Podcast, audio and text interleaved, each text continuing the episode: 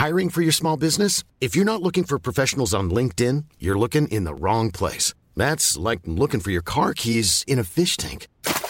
LinkedIn helps you hire professionals you can't find anywhere else, even those who aren't actively searching for a new job but might be open to the perfect role. In a given month, over 70% of LinkedIn users don't even visit other leading job sites. So start looking in the right place. With LinkedIn, you can hire professionals like a professional. Post your free job on linkedin.com slash people today. Unsere Welt ist auf dem Weg in das Zeitalter der künstlichen Intelligenz. In atemberaubender Geschwindigkeit verändert sich beinahe alles. Besonders in der Geschäftswelt ist die ungeheure Dynamik des Wandels spürbar. Die Unternehmen und die Menschen darin sehen sich vor vielen Unsicherheiten und Herausforderungen.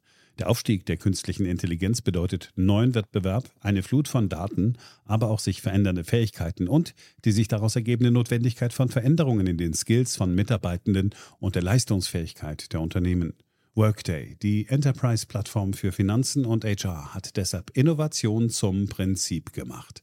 Viele BTO-Hörer erleben den Wandel aus nächster Nähe. Ihre Unternehmen sehen sich einem Ansturm von Veränderungen ausgesetzt, suchen nach Mitteln, um sich aus der Beschleunigungslücke zu befreien und haben Schwierigkeiten, Schritt zu halten. Oft sind die Lösungen kurzfristig und bruchstückhaft. Getrennte Systeme für die Finanz- und Personalabteilung oder die Aufrüstung veralteter Technologien sind häufige Beispiele dafür. Um Unternehmen jeder Größe bei der Bewältigung dieser Herausforderung zu unterstützen, verfolgt Workday den Ansatz permanenter Innovation. Denn nur so können Kunden Veränderungsprozesse anführen, statt darauf zu reagieren. Nur Workday verfügt über einheitliche Daten, die nahtlos über eine einzige Plattform fließen und ihnen die Möglichkeit geben, intelligente Entscheidungen zu beschleunigen, Chancen zu erkennen und Risiken zu mindern. Workday versetzt sie in die Lage, Modelle und Prognosen zu erstellen und schnell und zuverlässig zu handeln, dank Echtzeitdaten und einer zuverlässigen in die Plattform integrierten KI. Besuchen Sie workday.com und erfahren Sie, wie Sie Fahrt aufnehmen können bei Ihrer Reise ins Zeitalter der künstlichen Intelligenz. Workday, die Enterprise-Plattform für Finanzen und HR. Hier ist Beyond the Obvious, der Ökonomie-Podcast von und mit Daniel Stelter, eine Produktion von The Pioneer. Guten Tag, herzlich willkommen zur neuesten Ausgabe meines Podcasts. Schön, dass Sie wieder mit dabei sind. Heute sprechen wir ganz viel über Europa, ganz viel über die EU. Außerdem sprechen wir über die staatliche Buchführung. Schon Goethe meinte, dass die Buchführung eine hohe Kunst ist und ein jeder solle sie beherzigen. Das gilt vielmehr noch für den Staat und wir werden beleuchten, was wir alle vermissen daran, dass der Staat genau diesen Prinzipien nicht folgt. Beyond the Obvious, der Podcast mit Dr. Daniel Stelter.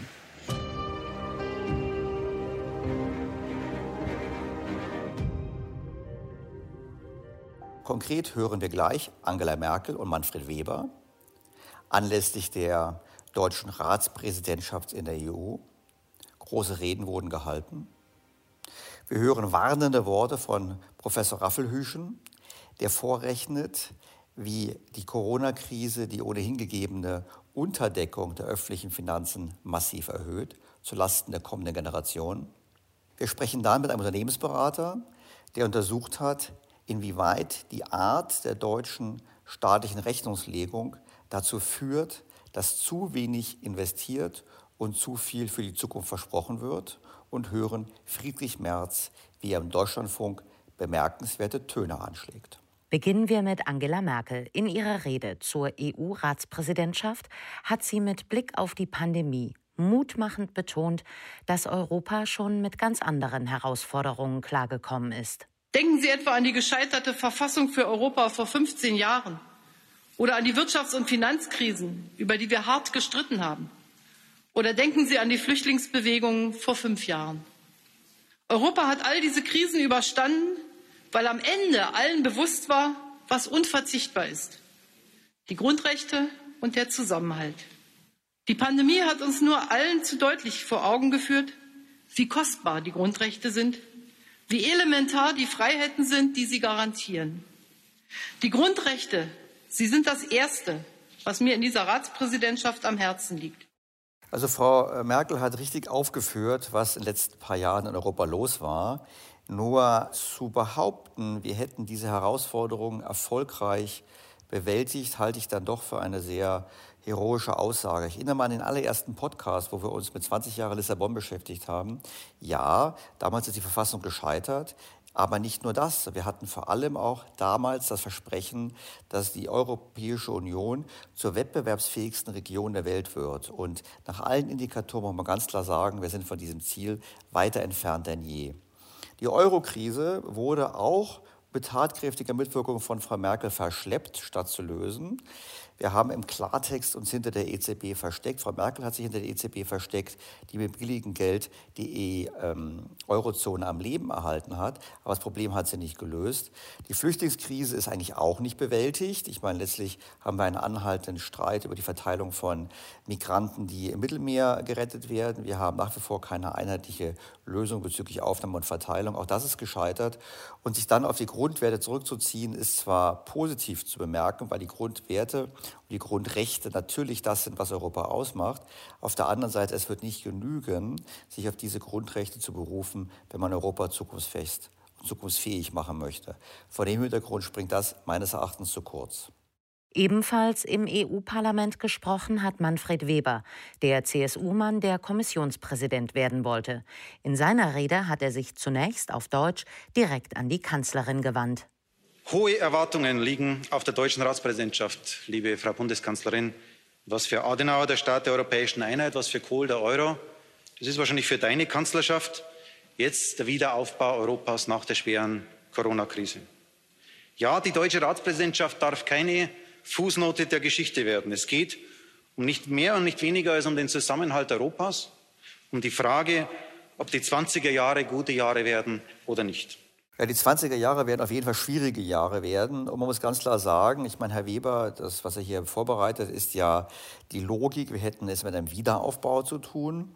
Wie mehrmals im Podcast angesprochen, ist es ja kein Wiederaufbau, weil glücklicherweise hatten wir keinen Krieg.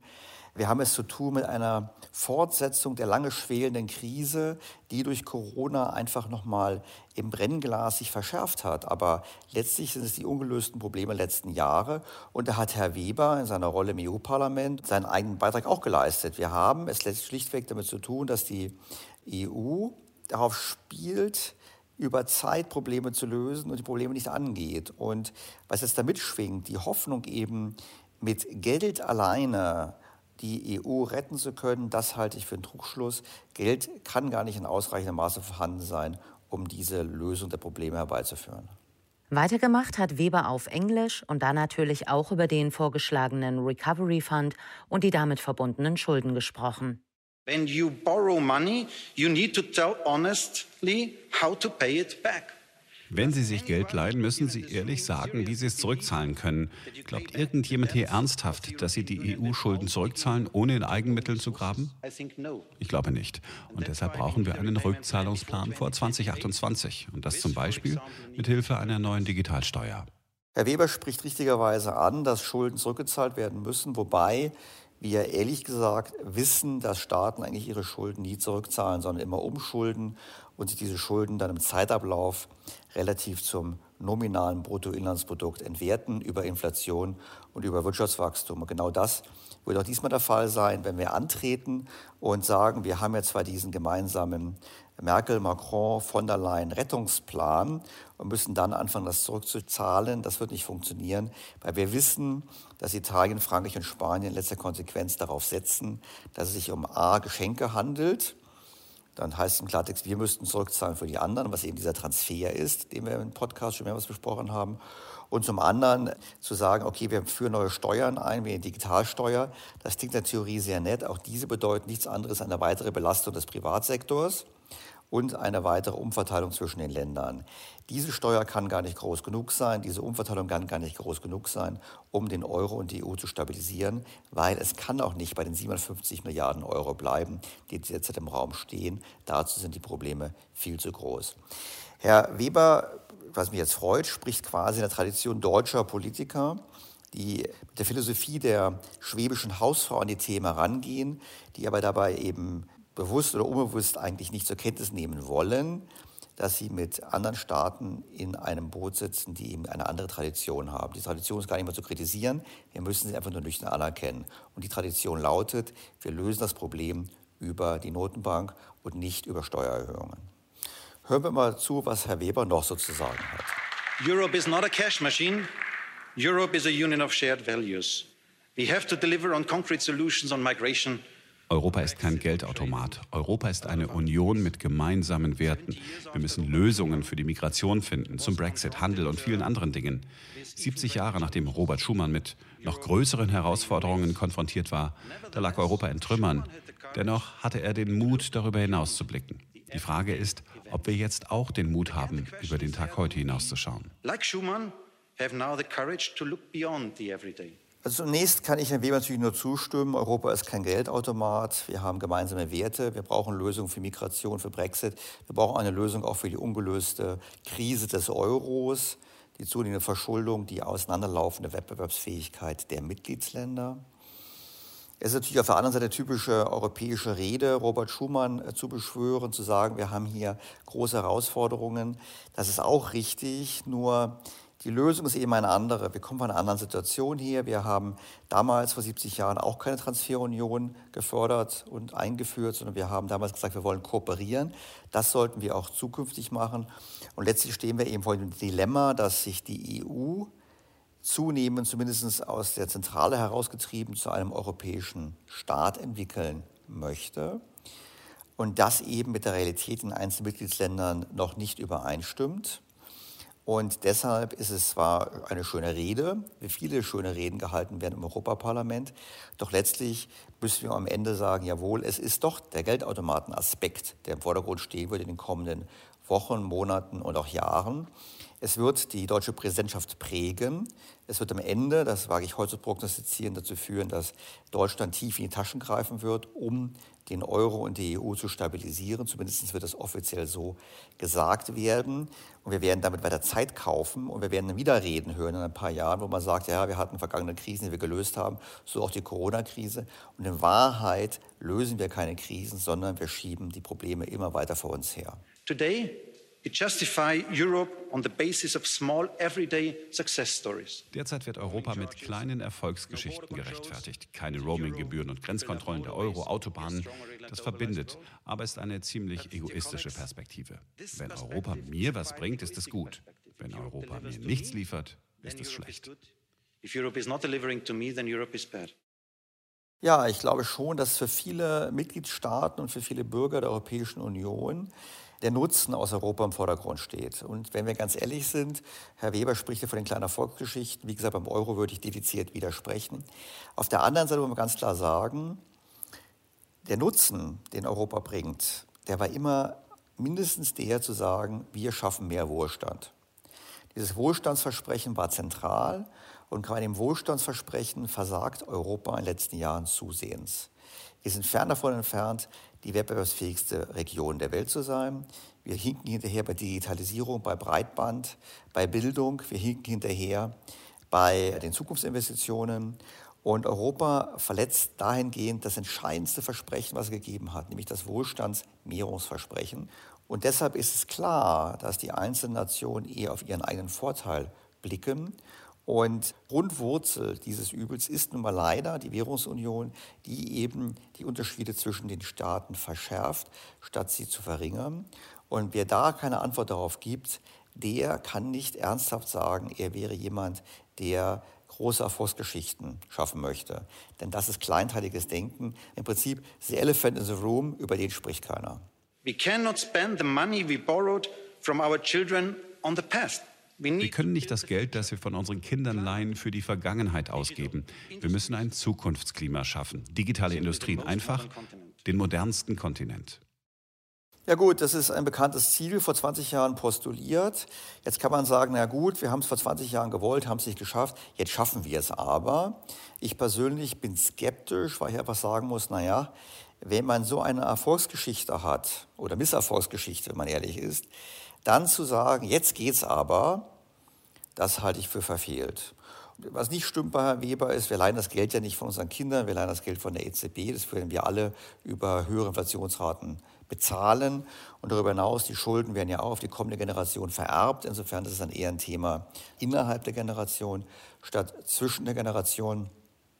Aber wie gesagt, es wäre richtig, wenn die EU das alles angehen würde. Nur mir fehlt die Hoffnung angesichts des Track Records, der eben nicht gut ist. Ähm, an dieser Einschätzung meinerseits ändert auch nichts, dass Herr Weber am Schluss noch wahrlich filmreif appelliert und heraufbeschwört, auf was wir uns freuen sollten und wofür wir kämpfen sollten. We need to rediscover our courage for the future, the courage to take the next step. Wir müssen unseren Zukunftsmut wiederentdecken, den Mut für den nächsten Schritt. Wenn wir Solidarität bewahren und unsere Werte global ausweiten wollen, brauchen wir Gemeinschaftsgeist, eine wahrhaft europäische Demokratie, die Menschen verbindet. Wir müssen groß denken. Ich vertraue Ihnen da, Frau Kanzlerin, dass Sie nicht nur die täglichen Herausforderungen meistern, sondern auch die europäische Integration und eine lebendige europäische Demokratie aufbauen. Für eine wahrhaft europäische Identität. Ja zur europäischen Lebensweise. To a truly European identity, yes. Emotional bin ich ganz bei Herrn Weber. Auch ich würde mir wünschen, dass wir uns genau in diese Richtung entwickeln. Andererseits ist die Bereitschaft, eine europäische Identität zu formulieren, außerhalb Deutschlands ausgesprochen gering. Alle Umfragen zeigen immer, dass wir Deutschen diejenigen sind, die am ehesten bereit wären, Deutschland aufzugeben und in einem europäischen Staat aufzugehen. Das ist in anderen Ländern nicht der Fall. Und ich glaube, wir sollten das anerkennen. Statt von einer europäischen Identität zu sprechen und diese zu fordern, sollten wir anerkennen, dass wir eben ein Staatenbund sind, diesen stabilisieren, durch die Krise führen, die grundlegenden Probleme lösen und dann über Zeit in Richtung einer weitergehenden Integration zu marschieren. Das heißt, ich bin sehr dafür. Ich glaube aber, es ist falsch, wenn man es versucht, gerade in Krisen über das Knie zu brechen. Mehr Ehrlichkeit wagen also. Dazu passt die Warnung von Bernd Raffelhüschen. Der Ökonom befürchtet durch die zusätzlichen Ausgaben für die Wiederbelebung der Wirtschaft eine höchst ungesunde Lastenverteilung. Er untersucht jedes Jahr für die Stiftung Marktwirtschaft, wie nachhaltig die öffentlichen Ausgaben sind. Nun steht natürlich die Pandemie im Mittelpunkt. Raffelhüschen spricht von einem echten Schock. Der Gesamtschuldenstand liege bei fast 12 Billionen Euro. Das sind 345 Prozent des Bruttoinlandsprodukts. Aber über drei Viertel davon falle auf die verdeckte Staatsschuld, die sich aus künftigen Leistungsansprüchen ergebe. Interessant ist zu sehen, was es dann für Kritik gibt. Dann gibt es Leute, die sagen, das kann man gar nicht rechnen, man darf das gar nicht abzinsen für die Zukunft, man weiß doch gar nicht, was in Zukunft kommt. Herr Raffelhüschen äh, berücksichtigt gar nicht, dass Zinsen doch dauerhaft tief bleiben. Wenn der Staat dauerhaft für Schulden nichts bezahlen muss, spielt es doch gar keine Rolle. Was Leute unterschätzen, ist aber der Fakt, dass eben ein Großteil der deutschen Staatsschulden eben nicht offizielle Staatsschulden sind, sondern verdeckte Staatsschulden in Form von Versprechen. Und wir haben ja kürzlich, erst letzte Woche, ein weiteres Versprechen diesen Staatsschulden zugefügt. Wir haben nämlich die Grundrente eingeführt. Die Grundrente, da heißt es dann offiziell, ja, die kostet nur ein bis zwei Milliarden im Jahr. Was natürlich am Anfang stimmt, aber eigentlich nicht die ganze Wahrheit ist. Denn in Wahrheit ist die Grundrente ein Gesetz, welches, zumindest jetzt ist die Absicht, ewig nicht gilt. Das heißt, die Zahlungen sind nicht nur einmalig, sondern über Jahre hinaus. Die Zahl der Anspruchsberechtigten wird nach oben gehen. Das heißt, wir werden sehr schnell bei 5 bis 10 Milliarden im Jahr sein, was über 10 Jahre schon 100 Milliarden ausmacht. Und über 30 Jahre macht das eben schon entsprechend 300 Milliarden aus. Das nur zur Dimension. Und dann kann man sagen, ja, wo kommt das Geld her? Ja, das Geld kommt her von zukünftigen Steuerzahlern. Das heißt, die Politik gibt ein Versprechen ab, in Zukunft einer bestimmten Gruppe von Menschen mehr Geld zu geben und wird dieses Geld beschaffen von einer anderen, noch zu bestimmenden Gruppe von Menschen, nachdem beispielsweise die Idee mit der Finanztransaktionssteuer ja vorerst gescheitert ist. Das ist das, was passiert. Und in meinem Podcast zum Thema Schwarze Null, der sich immer wieder zum Hören lohnt, habe ich das schon diskutiert, dass die Politiker letztlich agieren wie Lottogewinner.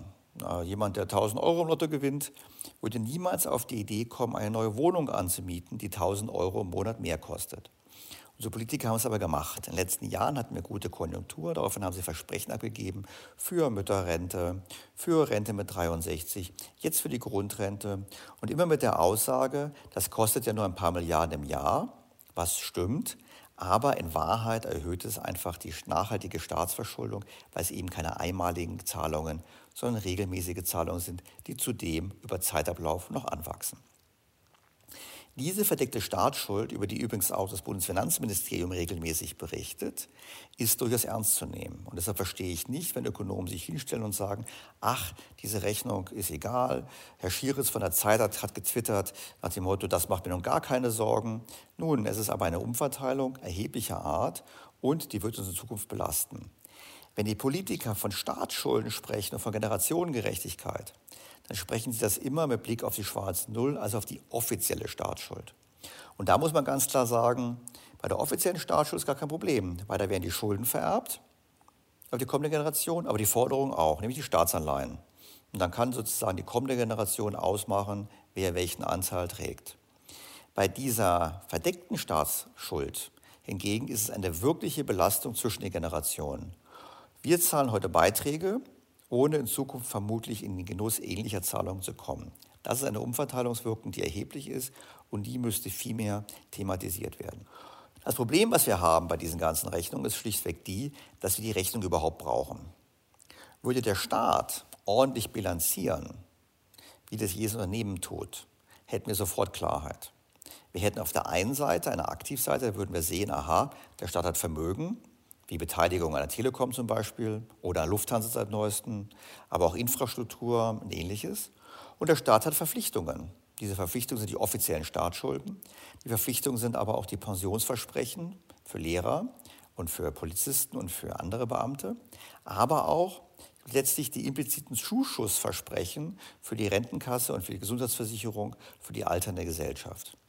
Hätten wir diese Bilanz, würden wir vermutlich sehr schnell sehen, dass die Schulden eben deutlich höher sind, leicht in Höhe der 345 Prozent des Bruttoinlandsproduktes, wie sie Professor Raffelhöschen vorrechnet. Das heißt, wir bräuchten eine vernünftige Buchführung. Zu diesem Thema ganz konkret hat sich ein fachkundiger Hörer gemeldet, der Unternehmensberater Vincent Sternberg aus München. Er schreibt, ein Thema, das mir am Herzen liegt und es hat noch mehr Aufmerksamkeit verdient. Ich habe untersucht, wie die deutsche staatliche Buchführung zu Underinvestment auf Seiten des Staates führt. Hevel Daniel stellte natürlich das Ergebnis wissen und deshalb hat er sich mit Vincent Sternberg zusammengeschaltet und ihn sich zunächst selbst ein bisschen vorstellen lassen. Ich arbeite in der freien Wirtschaft, habe allerdings einen Hintergrund im öffentlichen Sektor und äh, habe mich da eben viel mit dem Bereich staatlicher Buchführung beschäftigt. Die grundsätzliche These, die ich vertrete, ist, dass äh, die staatliche Buchführung in Deutschland eben im Vergleich zu anderen Ländern relativ rückständig ist und vor allem auf der Verbindlichkeitenseite sehr, sehr große Teile nicht erfasst werden, was zu einfach schlichtweg irgendwo Fehlentscheidungen führt oder zu Intransparenzen führt im staatlichen Handeln und dementsprechend sozusagen geändert werden sollte. Und da gibt es schon konkrete Vorstellungen, wie man das tun könnte, beispielsweise über die Einführung eines europäischen Buchführungsstandards EPSAS, den andere Länder auch schon eingeführt haben. Die Europäische Kommission hat, ich meine, im Jahr 2011 eine Richtlinie verabschiedet, bei der sozusagen gefordert wurde, dass in europaweit EPSAS, das sind European Public Sector Accounting Standards, mit einer klaren doppelten Buchführung eingeführt werden. Und die wurden de facto von allen Ländern außer Deutschland, Holland und, und, und, Irland sind auch noch nicht ganz da, wo sie sein sollten, aber Deutschland ist mit Abstand am krassesten. Und da lässt sich schon auf eine Rückständigkeit verweisen und, sage ich mal, einen, einen mangelnden Reformwillen, weil man sich eben nicht sozusagen transparent machen, machen will. Also ich finde, man muss schon mal klar machen, was es eigentlich bedeutet, weil es klang ja so ein bisschen nach dem Motto, na ja, das ist jetzt sozusagen ein gewisser Mangel an Transparenz. Ich persönlich würde dem durchaus Vorsatz unterstellen, wenn ich ehrlich bin. Ich gebe mal ein Beispiel. Wir reden ja von doppelter Buchführung, das heißt, statt einer Einnahmen-Ausgabenrechnung jedes Jahr sprechen wir davon, dass der Staat so wie Unternehmen eine Bilanz erstellt. Und die Bundesländer in Deutschland haben es ja teilweise schon gemacht. Hessen beispielsweise, Bremen hat es gemacht. wenn man dann reinschaut in die Bilanz, dann sieht man halt als erstes mit Erschrecken die großen verdeckten Verbindlichkeiten, die da drin stehen, nämlich für Pensionen. Wir wissen beispielsweise, dass einige Bundesländer Lehrer lieber verbeamten, weil die dann im laufenden Jahr weniger kosten. Man muss ja nichts in die Rentenversicherung einbezahlen. Aber umgekehrt gibt es dafür hohe Lasten in der Zukunft, die eben nicht ausgewiesen werden. Und wenn die Politik dann zum Beispiel sagt, aktuelles Beispiel Grundrente führen wir ein, weil Versprechen abgegeben werden, die für Zukunft gelten und für viele Jahre in der Zukunft gelten. Und das würde ich auch nicht ausgewiesen. Und da würde ich schon unterstellen der Politik, dass die Politiker das nicht wollen, weil sie die Transparenz scheuen, weil dann würde sofort klar werden, dass eben so Dinge, die vermeintlich klein sind wie die Grundrente, in Wirklichkeit mehrere hundert Milliarden Euro Volumen haben. Absolut. Absolut. Ich denke, das Thema Rente ist da ein absoluter Knackpunkt und wahrscheinlich auch der beste Use Case in Anführungszeichen. Das ist nämlich nicht nur auf Länderebene so, sondern auf Bundesebene ist es natürlich extrem krass. Sie haben ja die Grundrente angesprochen, aber auch schon im laufenden Rentensystem ist es so, dass der Staat zurzeit ungefähr 100 Milliarden pro Jahr aus Steuermitteln in die gesetzliche Rentenversicherung zuschießt. Dieser Zuschuss jährlich, das ist ungefähr ein Viertel bis ein Drittel des Bundeshaushalts, also des gesamten Haushalts des Bundes. Dieser Zuschuss, der ist jetzt ja nicht nur einmal im Jahr, sondern der wird für die nächsten Jahre eher noch steigen nach den ganzen Prognosen und zwar relativ stark. Das findet sich aber in keiner Bilanz, nirgendwo findet sich das wieder. Das sind aber de facto natürlich Verbindlichkeiten, die wir aber nirgendwo bilanzieren. Ich glaube, ein anderer Aspekt spielt auch eine Rolle, soll man darüber sprechen, dass ja nicht nur die Verbindlichkeit eine Rolle spielt, sondern auch das Vermögen. Und wir haben ja in den letzten Jahren gesehen, dass wir deutschlandweit es zu tun haben mit einem sehr weitgehenden Zerfall der Infrastruktur. Da gibt es ja auch Lasten. Das heißt, dieses fehlende Aktivieren und Abschreiben von Infrastruktur führt da auch zu Fehlsignalen, oder? Absolut.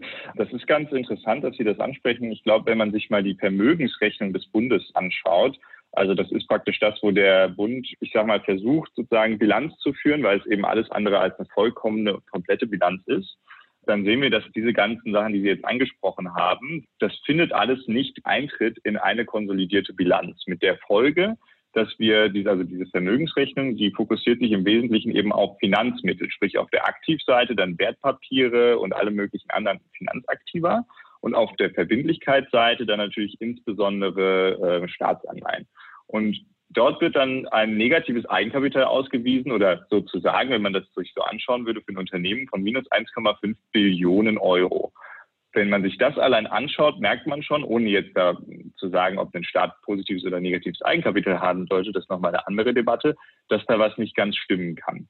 Könnte man jetzt sagen, diese 1500 Milliarden Euro ist ja immerhin fast ungefähr 40 Prozent vom Bruttoinlandsprodukt, dass das versteckte Schulden sind? weil es zukünftige Lasten sind, die zukünftige Generationen bezahlen müssen? Es ist schwierig, weil ich glaube, dafür müssten wir erstmal eine komplette Vermögensaufstellung machen, weil eben auf der Vermögensseite finden eben alle möglichen materiellen Vermögenswerte gar keinen Eingang. Und gleichzeitig auf der Verbindlichkeitenseite haben wir eben auch die ganzen verdeckten Verbindlichkeiten, die da gar nicht drin sind. Also ich glaube, man könnte so argumentieren, aber dann erst, wenn es eine umfassendere Bilanzierung gäbe.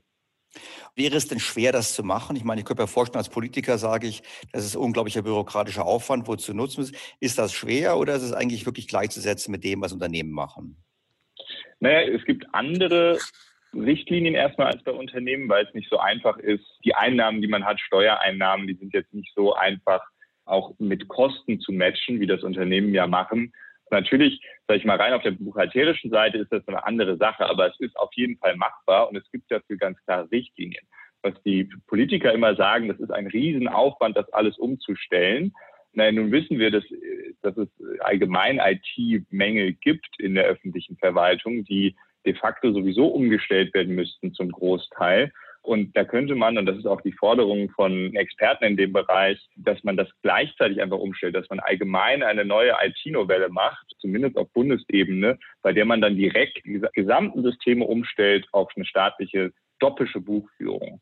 Es ist tatsächlich so, dass im aktuellen System, dass, also es gibt ein staatliches Buchführungssystem in Deutschland. Es ist nicht so, dass es das nicht gibt. Das ist auch nochmal wichtig hervorzustellen. Das nennt sich tatsächlich die Standard staatlicher Doppik. Und die Doppik ist ja genau das, was was ich jetzt sozusagen ja auch fordere, dass der Staat doppelt Buch führt. Diese standardstaatlicher Doppik erlauben aber de facto den Staaten oder dem Staat und den Ländern auch eine kameralistische Buchführung. Und das ist eben das große Problem. Es wird weiterhin, sagt man, okay, die Länder dürfen wählen und es wird niemand in die Pflicht genommen, da wirklich sauber zu bilanzieren. Und man trifft dann eben die Ausrede und sagt, na ja, das alles umzustellen, das wäre total kostenintensiv. Es ist aber eigentlich aus diverser Expertensicht nicht klar, wo da diese ganzen Kosten wären. Denn wir haben ja sehr große Kosten, wenn wir im aktuellen System bleiben, dadurch, dass wir systematisch in langfristige Projekte unterinvestieren, weil wir deren Kosten immer heute schon anerkennen und nicht in, in die Zukunft mit fortschreiben. Kameralistisch heißt ja im Prinzip, ich nehme die Einnahmen des Jahres und die Ausgaben des Jahres und wenn ich mehr einnehme als ausgebe, feiere ich mich über eine schwarze Null und umgekehrt. Aber es ist im Prinzip wirklich eine Jahresscheibenbetrachtung, wie in dem Beispiel mit den Lehrern. Ich spare laufend Ausgaben, weil ich eben eine Verbeamtung vornehme, aber in Wirklichkeit habe ich höhere Lasten aufgrund der zukünftigen Pensionszahlungen. Gibt es denn ein Land, wo man sagen würde, jawohl, das ist ganz weit vorangeschritten und da hat man wirklich auch einen praktischen Nutzen gesehen in der Politik? Ich denke, es gibt auf jeden Fall ein deutsches Bundesland, das Sie auch schon erwähnt haben, und das ist Hessen. Und Hessen hat das eben im Jahr 2009 schon eingeführt, wirklich eine doppelte Buchführung. Und ähm, es gibt da auch immer wieder, sag ich mal, staatsinterne Seminare, wo Hessen versucht, sag ich mal, andere Bundesländer zu missionieren, weil es natürlich ganz viele positive Effekte davon gibt von so einer Reform. Also beispielsweise äh, gibt es dann da die Anekdoten, dass Hessen sagt, na ja, wenn wir jetzt als Staat Vermögenswerte anschaffen, Anlagevermögen aufbauen, dann hatten wir früher in der Kameralistik gar nie den Überblick darüber, wann wir neu beschaffen müssen, weil das nicht systematisch abgeschrieben wurde. Und jetzt mit der Doppik sehen wir, ah, okay, wir haben jetzt den Wertgegenstand XY. Was vielleicht ein gutes Beispiel ist, ist der Regierungsflieger von Frau Merkel. Das ist jetzt natürlich eine Bundesausgabe, keine Landesausgabe, aber den hat man schon 1970 beispielsweise eingekauft der ist dann mit einer erwarteten Lebensdauer von, sagen wir, 30 Jahren, dann weiß man nach 29 Jahren, oh, nächstes Jahr sollten wir wahrscheinlich einen neuen Regierungsflieger kaufen. Und genau das sind wirklich diese praktischen Vorteile davon, die, sage ich mal, sehr, sehr simpel sind, wo Hessen auch ganz klar von berichtet und äh, den anderen Ländern auch sagt, ihr solltet das nachmachen. Aber dennoch wird sich da weiterhin gegen gesträubt. Wahrscheinlich auch deshalb, weil ich meine, ich erinnere mich so dumpf an die Bilanz von Hessen, die ja eben eine sehr hohe Position haben an Verbindlichkeiten aus Pensionen. In Bremen auch, wo man ganz klar sagen muss, der Staat hat, also gerade, gut, wir wissen alle, dass Bremen ohnehin nicht solide finanziert ist, aber es ist noch schlimmer, wenn man es richtig bilanziert. Und das ist natürlich die Frage, warum das für die Politik quasi so anstreben sollte, weil natürlich dann offensichtlich wäre, dass sie mehr investieren müsste, und weniger Geld für Konsum ausgeben müsste. Und zum anderen, dass natürlich unsere ganze Diskussion über staatliches Sparen eine ganz andere Dimension bekommen würde, weil nämlich dann wirklich gespart werden müsste, wenn man es ernst meint, weil man nämlich vorsorgen müsste für die künftigen Lasten aus Pensionen und ähnlichem. Genau, oder man müsste zumindest eine Grundreform der Systeme machen. Das wäre dann evident. Das wäre wahrscheinlich auch für die gesetzliche Renten, also für die Bundesebene, für die gesetzliche Rentenversicherung evident. Und das scheut man eben, weil man eben Angst hat, dann hier wirklich enorme Reformen machen zu müssen. Und für die muss natürlich immer jemand verantwortlich sein. Also das ist, denke ich, eine Hypothese, die man mal so im Raum stehen lassen kann. Ja, ja gut, dann könnte ich auch sagen, naja, natürlich die Zeithorizont eines Politikers passt natürlich überhaupt nicht zur doppelten Buchführung. Ja, Sie spielen jetzt, denke ich, darauf an, dass das eben, sage ich mal, immer vier, fünf, zehn Jahre sind oder so. Das ist eben kurzfristig und man sozusagen kein Interesse daran hat, an langfristigem Handeln. Wenn wir eine doppelte Buchführung einführen würden, ich wäre da sehr dafür, wer sollte denn dann den Staat prüfen? Weil die eine Frage ist ja, was man in die Bilanz schreibt. Das andere ist, wie glaubwürdig das ist. Ich, wir haben ein aktuelles Beispiel mit Wirecard. Ich meine, es müsste jemand prüfen. Wer wäre dann Ihrer Meinung nach der Richtige, um das zu tun? Ich meine, in der Schweiz ist es so, dass dort sozusagen das Äquivalent zum Bundesrechnungshof die staatliche Buchführung prüft. Ich denke, das ist auch durchaus ein Modell, was man machen kann, weil da ja auch schon eine gewisse Prüfkompetenz eben vor Ort ist im, im Bundesrechnungshof und das sozusagen schon ein Organ ist, das mit weitreichenden Befugnissen ausgestattet ist. Was natürlich wichtig ist, ist, dass man gleichzeitig aber auch die richtigen Leute dafür bekommt. Also, dass man dort Volkswirte sitzen hat, die sich sozusagen damit auskennen in England wurde das gemacht über das sogenannte Office for Budget Responsibility, for Budgetary Responsibility, was dann auch Empfehlungen geben kann. Sprich, was in dem Staat in die Bücher schaut, die Bücher liest und sagt, okay, wir laufen hier in gewisse Richtungen und wir geben jetzt Policy-Empfehlungen, die natürlich nicht verbindlich sind, aber man hat nochmal ein Kompetenzzentrum, ein, ein volkswirtschaftliches, was auch dem Staat an Policy-Maßnahmen zugutekommen kann. Und ich denke, das ist ein Modell, was man durchaus auch in Deutschland nehmen könnte. Das wäre also eine Einheit, die dem Bundesrechnungshof beispielsweise unterstellt wäre, die aber über volkswirtschaftliche Kompetenz und über Policy-Kompetenz verfügt und dann eben halbjährlich, jährlich in einem gewissen Turnus Entwicklungen aufweist, transparent macht für den Bürger und für Investoren natürlich. Also man hat natürlich auch als Kapitalanleger ein Interesse daran zu wissen, was der Staat macht und wie der Staat aufgestellt ist. Und demnach dann eben sich so auch Ratschläge ableiten lassen. Also was Sie jetzt nicht wissen, weil ich hatte ja mich sehr amüsiert, als Sie mit mir Kontakt aufgenommen haben, weil ich habe ein anderes Buchprojekt, an dem ich schon eine Weile arbeite und in der Tat habe ich da drin auch vorgeschlagen, die doppelte Buchführung einzuführen.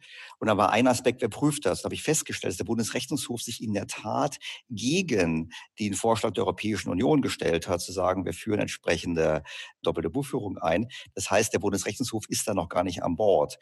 Daran müsste man arbeiten. Das Zweite, was mir, was ich das mir stimmt war, was ich mir gedacht habe, war eigentlich, naja, eigentlich hätte ich ganz gerne immer ein Preisschild dran. Also wenn Herr Heil kommt und sagt, wir machen jetzt hier die äh, Grundrente, die kostet ja verglichen mit den Hunderten von Milliarden für Corona sowieso nichts, die paar Milliarden, dann würde ich immer gerne jemanden haben, der sagt, das kostet übrigens so viel 100 Milliarden über die ganze Lebensdauer des Gesetzes. Und diese Zahl müsste in den Tagesthemen oder in der Tagesschau oder sonst wo offiziell verkündet werden, weil ich mag es einfach nicht, wenn unsere Politiker uns für doof verkaufen und das versuchen sie eigentlich systematisch. Genau. Und genau das ist das, was in England eben auch ermöglicht wird oder in Großbritannien über dieses Office for Budgetary Responsibility und ähm, was ich denke, was in Deutschland auch sehr angebracht wäre. Johann Wolfgang von Goethe, der hat ja schon gesagt damals, Buchhaltung ist eine hohe Kunst, ein jeder sollte sie beherrschen.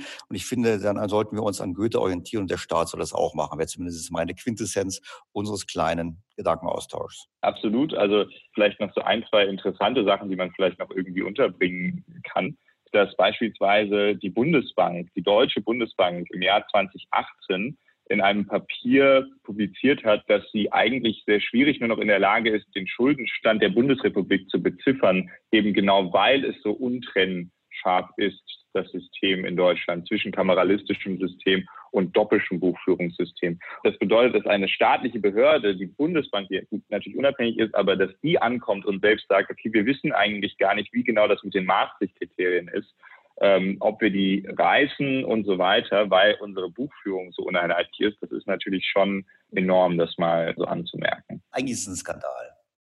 Ehrlich gesagt, absolut, Skandal. absolut. Und ein weiterer Punkt, den man, glaube ich, auch noch anmerken kann, der auch, denke ich, wichtig ist, einfach für die Hörerschaft oder eigentlich finde ich allgemein als Bürger das zu verstehen, ist, in dem aktuellen System, das kann ja eben einfach nicht so funktionieren, weil wir auch langfristige Anschaffungen als Staat tätigen müssen oder uns mal, äh, sag ich mal, in großem Maße zum Teil verschulden müssen, um große Ausgaben zu tätigen. Das bedeutet, wie das aktuell passiert, ist durch die Schaffung von Sondervermögen. Und ein Sondervermögen, ein staatliches, das ist praktisch eine juristische Person des öffentlichen Rechts, beispielsweise eine Stiftung. Und die ist dann in der Lage, am Bundeshaushalt vorbei sich zu verschulden oder eben Vermögenswerte auch aufzubauen, langfristig, aber eben auch zunächst mal sich zu verschulden, ohne dass eben unsere Haushaltsregeln direkt, direkt erstmal drauf greifen. Und das ist eine direkte Konsequenz aus diesem kameralistischen System. Um da mal ein Beispiel zu nennen, im September 2019 hatte Herr Altmaier, damals war die große Debatte mit dem Thema äh, auch Green Climate Bonds und so weiter, hatte Herr Altmaier vorgeschlagen, man gründet jetzt eine Stiftung, die im Wert von 50 Milliarden mit einer fixen Verzinsung von zwei Prozent Anleihen rausgibt zur Finanzierung von grünen Projekten. Und warum hat er das gemacht über eine Stiftung? Eben genau aus diesem Grund, damit es am Bundeshaushalt vorbeigeht. Und eigentlich müsste man aber irgendwo hinkommen, wo man sagt, man findet eine allgemeine Bilanz, eine Gesamtbilanzierung, in die Sondervermögen auch mit aufgehen und mit der man ganzheitlich sozusagen den Staat irgendwo aus finanzieller Sicht zumindest steuern kann und auch das Parlament darüber, sag ich mal, abstimmen kann und, und da Scrutiny ausüben kann. Aber macht der Herr Scholz nicht genau dasselbe gerade jetzt mit seinem Haushalt? Weil wir haben gerade jetzt die Diskussion, dass er nämlich Sondervermögen hätte, die Sondervermögen sogar aufstockt im Zuge des Nachtragshaushaltes und sich damit finanzielle Polster anlegt, damit er in den kommenden Jahren mehr Geld ausgeben kann, ohne wieder Schulden zu machen. Das ist genau dasselbe Spiel. Er hätte nämlich dieses Jahr weniger Schulden machen müssen, hätte er diese Sondertöpfe aufgelöst. Ja, genau. Das, das sind genau die Spiele. Und das ist eben für den allgemeinen, sage ich mal, für den generellen Bürger sehr, sehr undurchsichtig und intransparent. Und genau das ist, denke ich, das Problem. So viel zu meinem Gespräch mit Vincent Sternberg. Der Unternehmensberater hat untersucht, was durch die staatliche Buchführung in Deutschland verloren geht, beziehungsweise besser formuliert, was durch das Fehlen einer ordentlichen Buchführung in Deutschland verloren geht und wie Politik falsche Entscheidungen trifft zu unserer aller Lasten.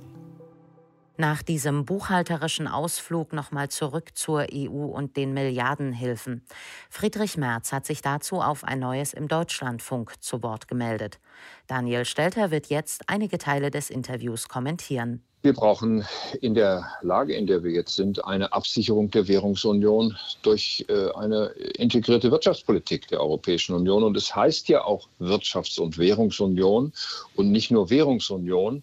Aber Wolfgang Schöppler hat in seinem Beitrag in der FAZ vorgestern zu Recht darauf hingewiesen, da fehlt etwas und es fehlt vor allem eine europäische Wirtschaftspolitik. Was soll eine europäische Wirtschaftspolitik sein? Wir haben in Frankreich haben wir einen eher zentralistischen Ansatz, der auf nationale Champions sitzt, der praktisch keinen Mittelstand hat.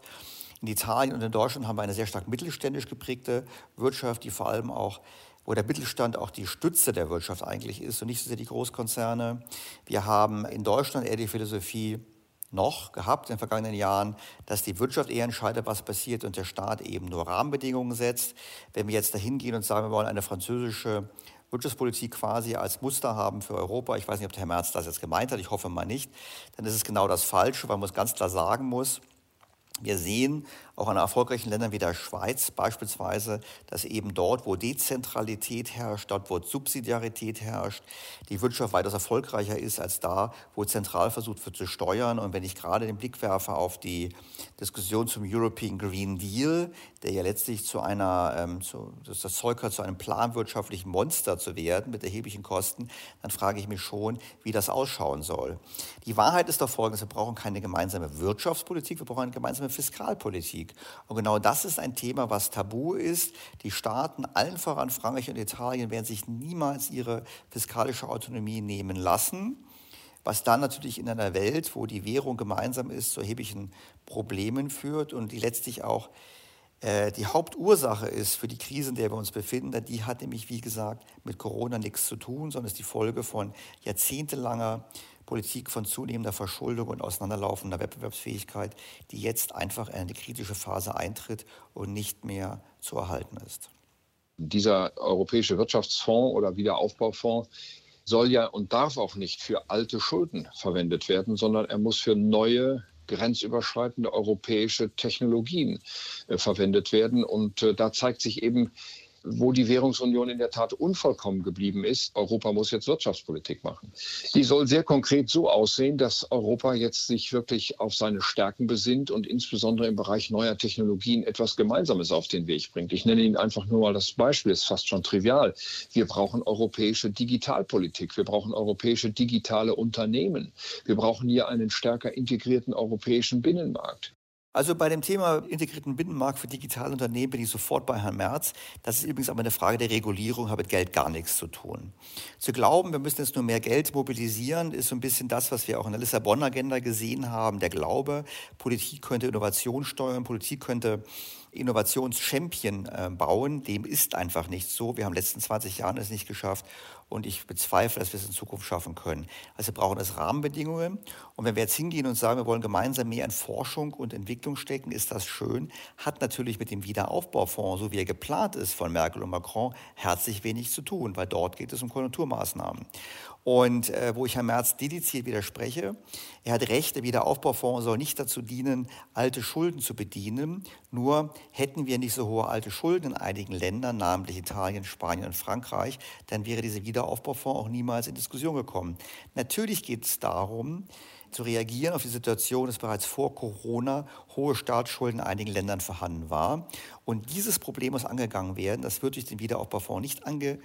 Die Hörer meines Podcasts, Sie wissen das, ich bleibe dabei, wir brauchen einen Altschuldentilgungsfonds, an dem alle teilnehmen, wo auch die EZB mitwirkt und vor allem eben alle teilnehmen, heißt eben auch Österreich, Niederlande und eben auch wir.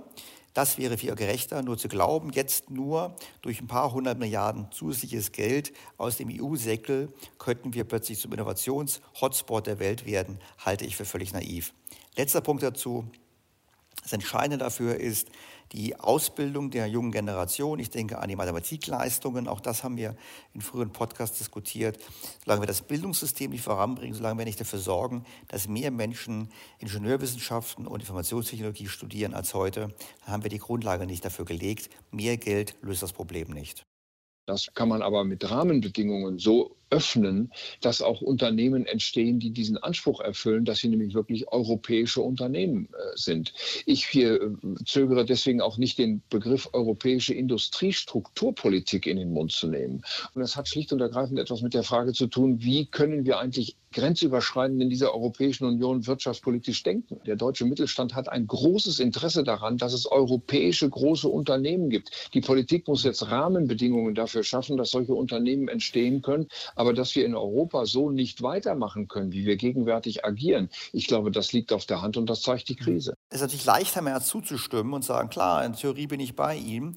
Jetzt schaue ich mal die Praxis und würde ihn fragen, geben Sie mir mal das Beispiel für wahrhaft europäische Unternehmen. Ja, da könnte man Airbus nennen, aber Airbus ist mittlerweile sicherlich eindeutig eher französisch als europäisch. Neben Airbus war sicherlich Höchst das berühmteste Beispiel, welches letztlich 1999 mit Aventis zusammengegangen ist, als sich Höchst mit Rond zusammengetan hat. Und mittlerweile ist es nach der Übernahme durch Sanofi zu einer rein französischen Firma geworden. Das heißt, die Annahme, wir kriegen wirklich europäische Unternehmen, die europäisch agieren, halte ich vor dem Hintergrund dieser Geschichte zumindest für ambitioniert. Ich will nicht damit sagen, dass es nicht möglich ist, aber ich halte es für unwahrscheinlich. Damit soll es das für heute gewesen sein. Wie immer finden Sie Informationen zum Nachlesen im Blog von Daniel Stelter auf think-beyondtheobvious.com. Dort haben Sie auch die Möglichkeit, Fragen und Rückmeldungen zu diesem Podcast zu hinterlegen. Das war's für heute. Vielen Dank fürs erneute Zuhören. Schicken Sie mir Fragen, Anregungen, Kommentare. Ihr Daniel Stelter. Beyond the Obvious, der Podcast mit Dr. Daniel Stelter.